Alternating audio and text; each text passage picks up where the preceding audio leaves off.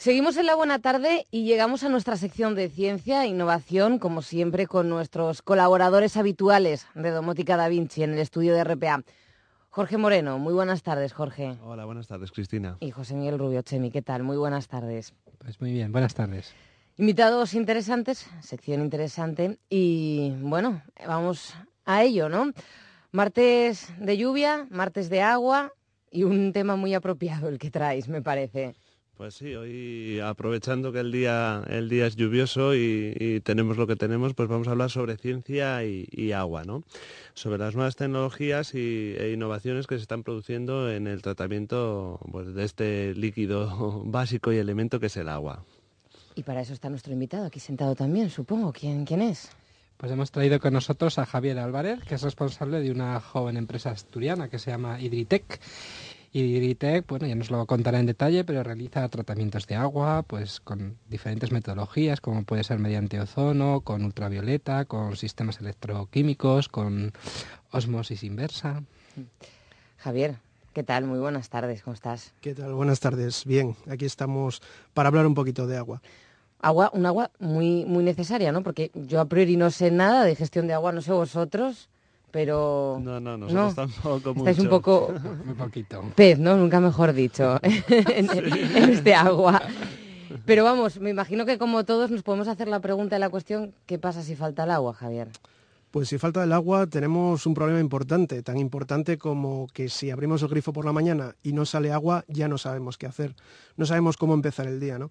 Y la verdad que que falte el agua no es algo tan difícil de imaginar. Eh, siempre pensamos que tener agua es tener agua en cantidad suficiente, pero cada vez nos estamos dando más cuenta que no solamente hace falta tener agua en cantidad suficiente, sino con una calidad adecuada. De hecho, son numerosos los problemas que existen hoy día en nuestro país, ya por centrarlo un poquito en, la situación actual del agua en España, y son problemas que no solamente se basan en carencia en cuanto a caudal o a volumen de agua disponible, sino también en cuanto a la calidad de la misma.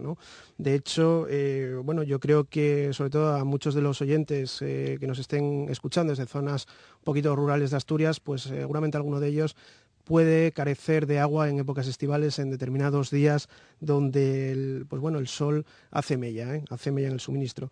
Y luego, aparte de lo que pueda ser esa falta de, caudal o de agua disponible, sí que es importante saber que en muchas ocasiones el agua aunque esté disponible, no está con la calidad suficiente. ¿eh? De hecho, en Andalucía hace años, situaciones de sequía en pantanos y en embalses llevó, por ejemplo, a la preconcentración de contaminantes, de herbicidas y de pesticidas en la poca cantidad de agua disponible, ¿no? Y se manifestaron problemas para el consumo cuando el recurso ya de por sí era bien escaso. Eh, Javier, a mí me gustaría comentar que, bueno, yo vivía en Madrid y de hecho una de las cosas que más me gusta de Asturias y que más me llama la atención desde que vine es que aquí en Asturias hay, hay agua por todos los lados, ¿no? Cuando uno va a Castilla y, hacia, y hacia el sur, pues... Em, se, ve más, más la necesidad y, la necesidad de tomar conciencia de que el agua no es un recurso infinito y que, y que debe gestionarse bien. Entonces quería preguntarle a Javier, porque he leído en alguna ocasión de que se pierde mucho agua solo en distribución, que se puede estar perdiendo en ocasiones el 30 o el 40% del agua porque la red de distribución no está optimizada. ¿Hasta qué punto somos conscientes de que no es un recurso infinito y, somos tan poco conscientes como pues, para derrocharla ya en distribución, no luego una vez entregada que se haga una mala gestión, un derroche. Correcto. De hecho, pues bueno, el dato que apuntas de ese 30-40% de las redes de distribución en mal estado y que conducen a pérdida de agua, eh, yo me atrevería a decir que incluso en muchas localidades ese porcentaje es mucho mayor. ¿vale? De hecho, hay datos... Más del 30%. Eh, más del 30%. Hay determinadas redes de distribución que incluso hasta el 60% de la red está en tan mal estado que se pierden cantidades ingentes de agua desde que sale de la potabilizadora hasta que llega a nuestros, nuestros puntos de consumo. ¿no? De hecho, eh, pues bueno, hay datos curiosos, como que, por ejemplo, en, en, la ciudad de Londres, que ya por hablar de una macrourbe, pues se derrochan diariamente el volumen equivalente a pues unas 600 piscinas olímpicas. O sea, estamos hablando de 2.000 metros cúbicos de agua por piscina, O sea, es una barbaridad de agua la que se derrocha. ¿no? En España esa situación también es drástica. Eh, sí que es cierto que hay pueblos en los cuales el mal estado de las redes, sobre todo porque son redes antiguas, muy ramificadas, con materiales que hace 50 años, pues eh, materiales de hoy día hace 50 años no existían, ¿no? redes sobre todo pues con materiales porosos, fibrocementos construcciones sobre esas redes anticuadas que siempre provocan degradación de las mismas y lógicamente el no hacer esos mantenimientos adecuados de las redes pues conduce a que el agua se pierda en esas líneas de distribución. ¿no? Yo tenía, a raíz de esto que dices, Javier, yo quería comentarte una cosa, ¿no? Hace muy poco que escuché precisamente la radio creo que en el programa de Cristina, por supuesto. Esperemos que haya sido aquí, vamos. Se hablaba de, un posible incremento de más del 50% en lo que es el, coste que se va a reflejar al usuario final, ¿no? En cuanto al consumo del agua, ¿no? Entonces, hablando de derroche, ¿no? Y, bueno, y de pérdida en distribución, eh, quería comentarte si crees que vale poco el agua, ¿no? Si, tenemos la percepción de que es un, un bien infinito porque le damos poco valor. Mm. Correcto. El agua es eh, eminentemente barata. O sea, realmente le damos muy poquito valor porque el agua cuesta poco. En este país el agua cuesta poco dinero.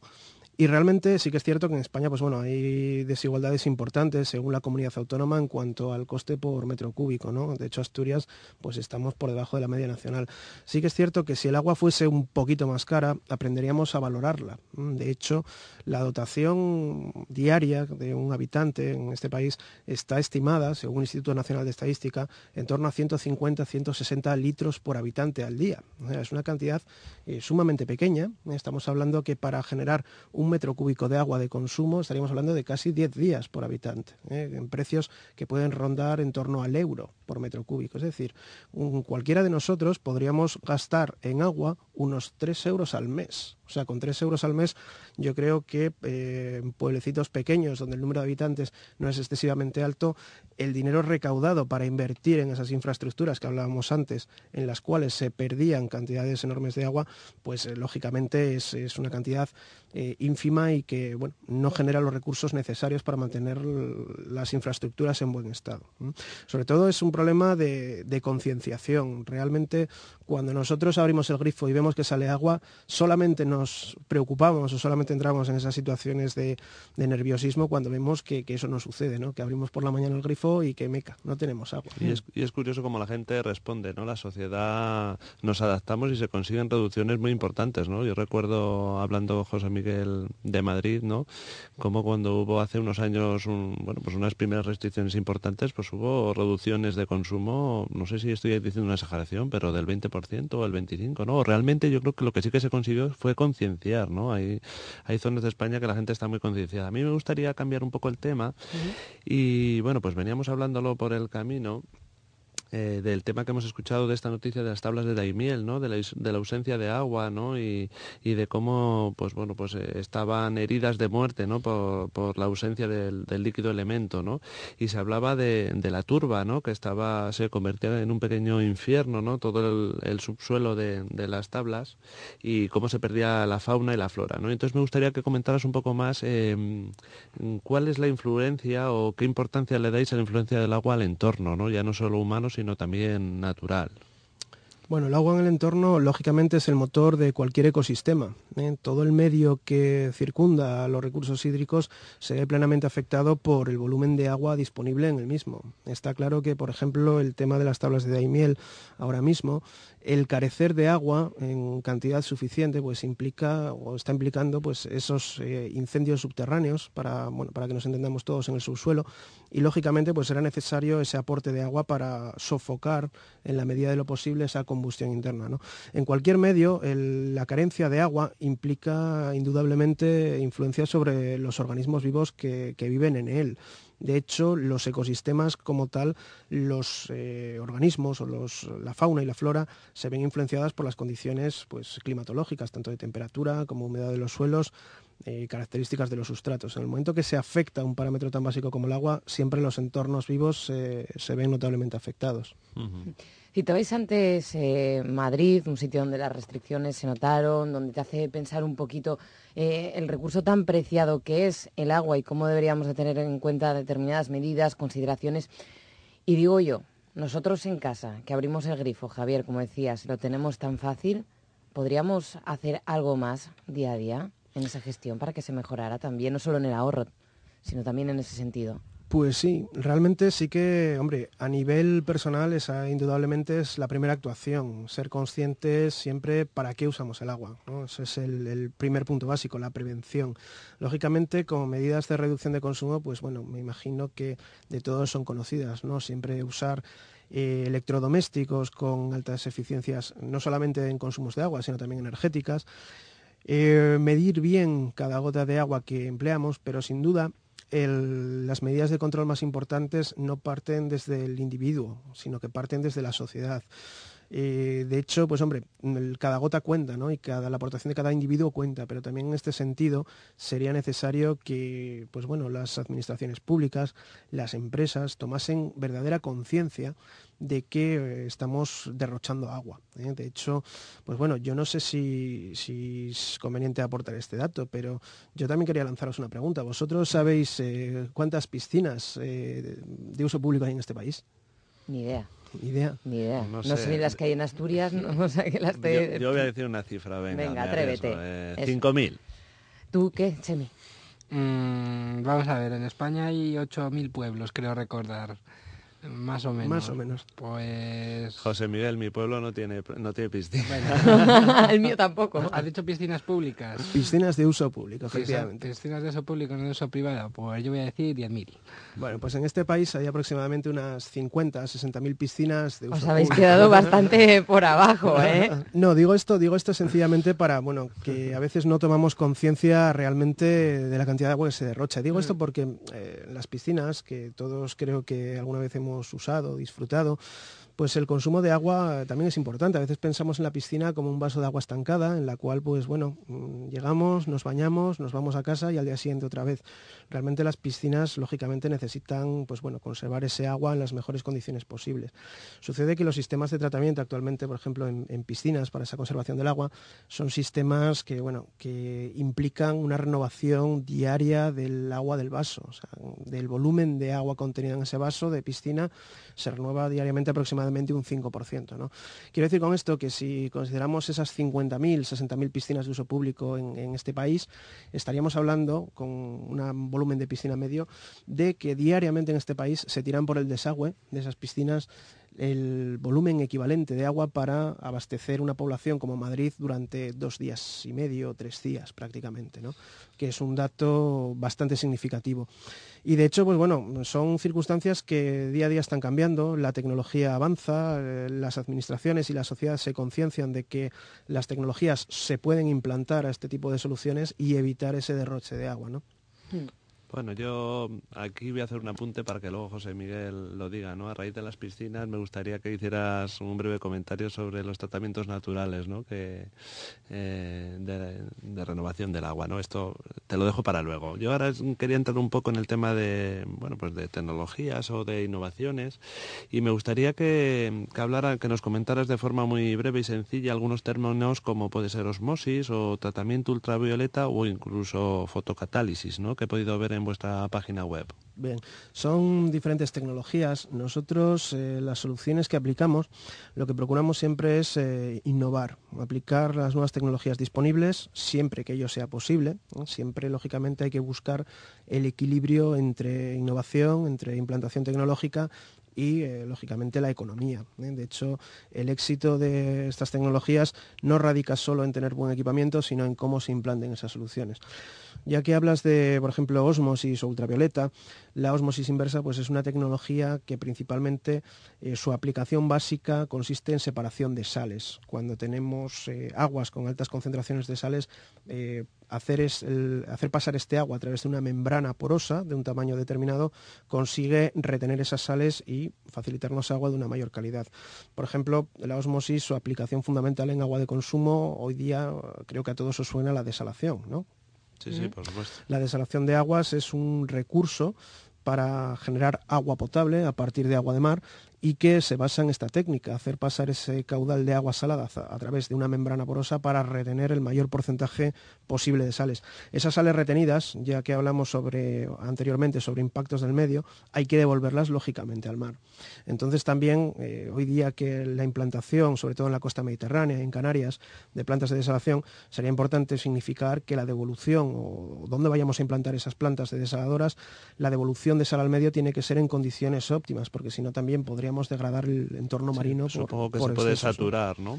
Sí, lógicamente. De la devolución de la sal concentrada en la osmosis en plantas desaladoras tiene que hacerse a puntos del mar donde lógicamente exista una dilución óptima, que no se generen altas concentraciones salinas que puedan degradar, pues sobre todo el, el medio biótico que existe en esa zona, ¿no?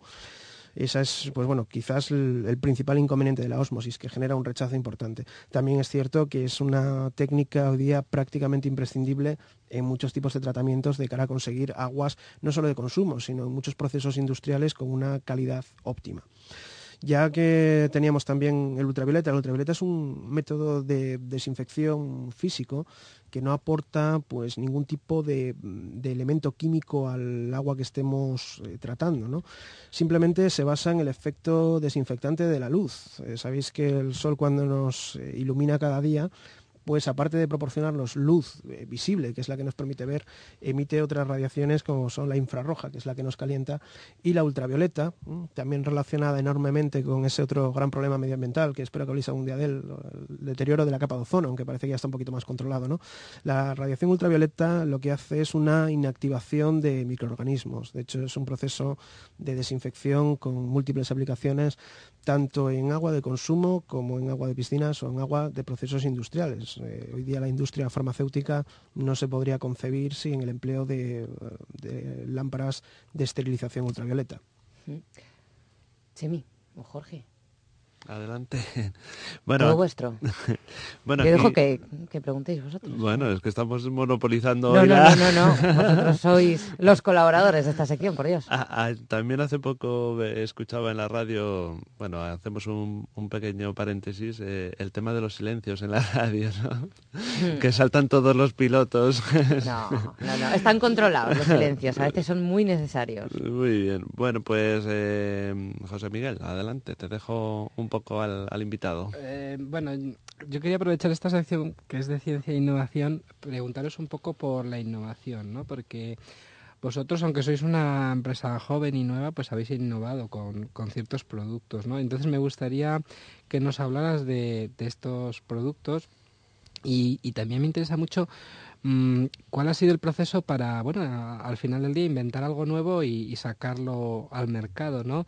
Sí, y, cómo ha sido, qué rol ha tomado la ciencia en ese, en ese desarrollo. Si ha sido, pues básicamente, ver una necesidad y poner una serie de piezas del puzzle juntas, o realmente habéis tenido que, recurrir a la, a la ciencia, a la investigación, o bueno, cómo ha sido un poco el proceso. Bien, eh, pues bueno, la ciencia, lógicamente, en, en, nuestra actividad tiene una parte clave, ¿no?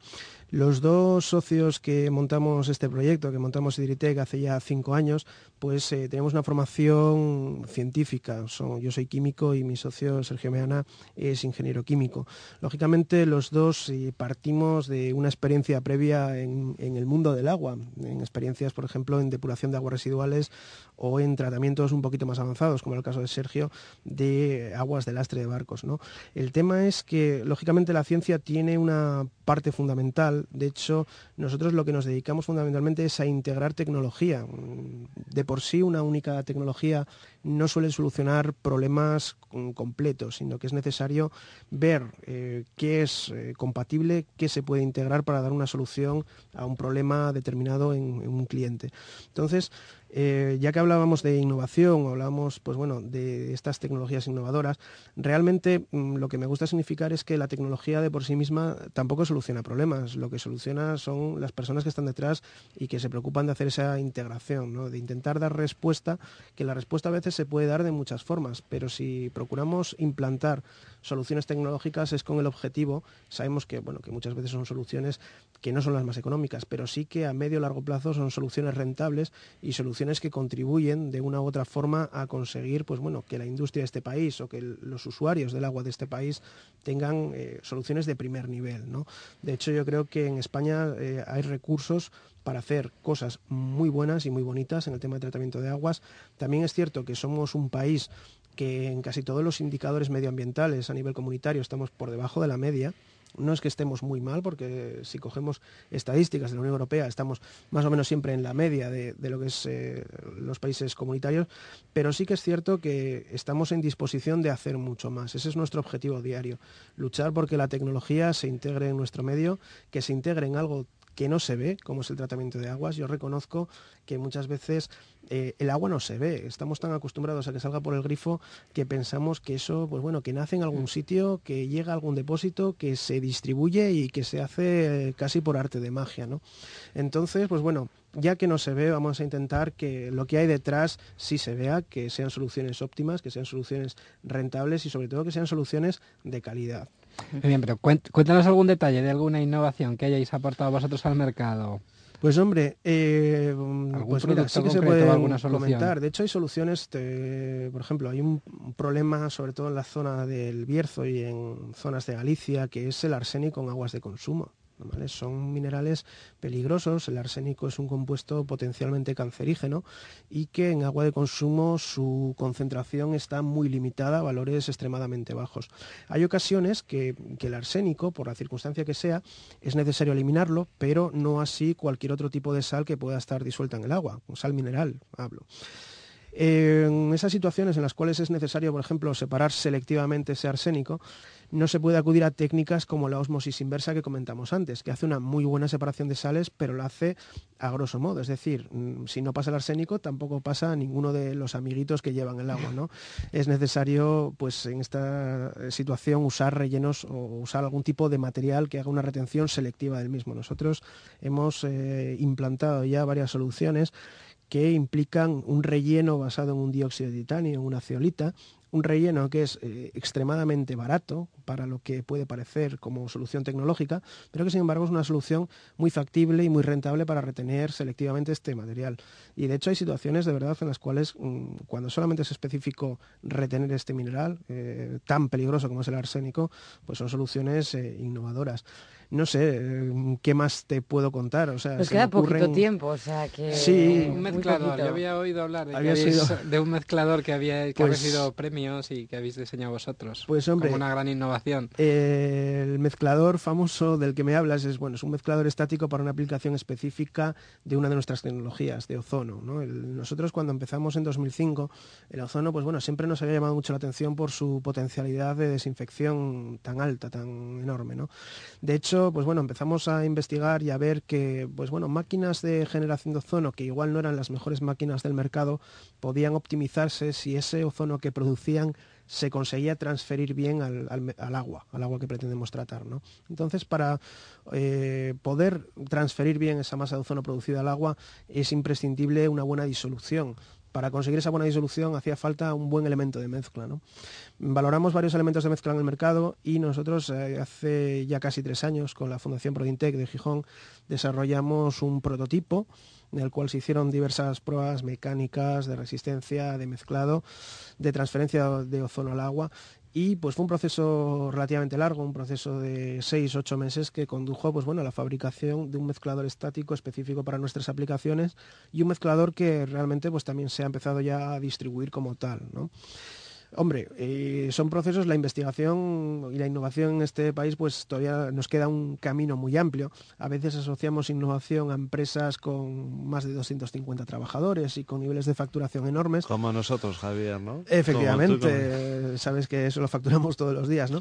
Pero que sí que realmente mm, la innovación o la investigación se puede hacer a cualquier nivel. Solamente hay que tener ganas de innovar, ganas de mejorar, sobre todo esa es la idea clave, tener ganas de mejorar innovar en tus propios productos, en tus propias soluciones y se consigue, se consigue porque los recursos para generar esa investigación, para generar esa innovación están ahí, solamente hay que querer salir a buscarlos e intentar, pues bueno, mejorar. Esa es la palabra que tenemos que tener siempre escrita a fuego en la frente.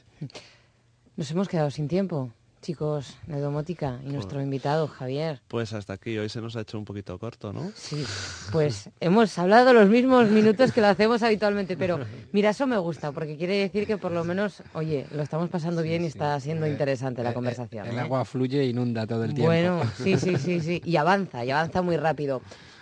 Javier Álvarez de Hidritec, muchísimas gracias por venir, Javier. Pues muchas gracias por invitarme y... ¿Se te ha pasado estamos. rápido a ti también? Se me ha pasado extremadamente rápido. De Sí. hecho, quería haber contaros un montón de anécdotas, pero no hay tiempo, o sea que lo ¿Qué habrá que hacer segunda parte entonces? Haremos parte 2 del tratamiento del agua. No, tienes que ponerte de acuerdo con ellos. Negocia con, con Jorge y con Chemi y te volvemos a traer por aquí, ¿vale? Muy bien, muchas gracias. gracias.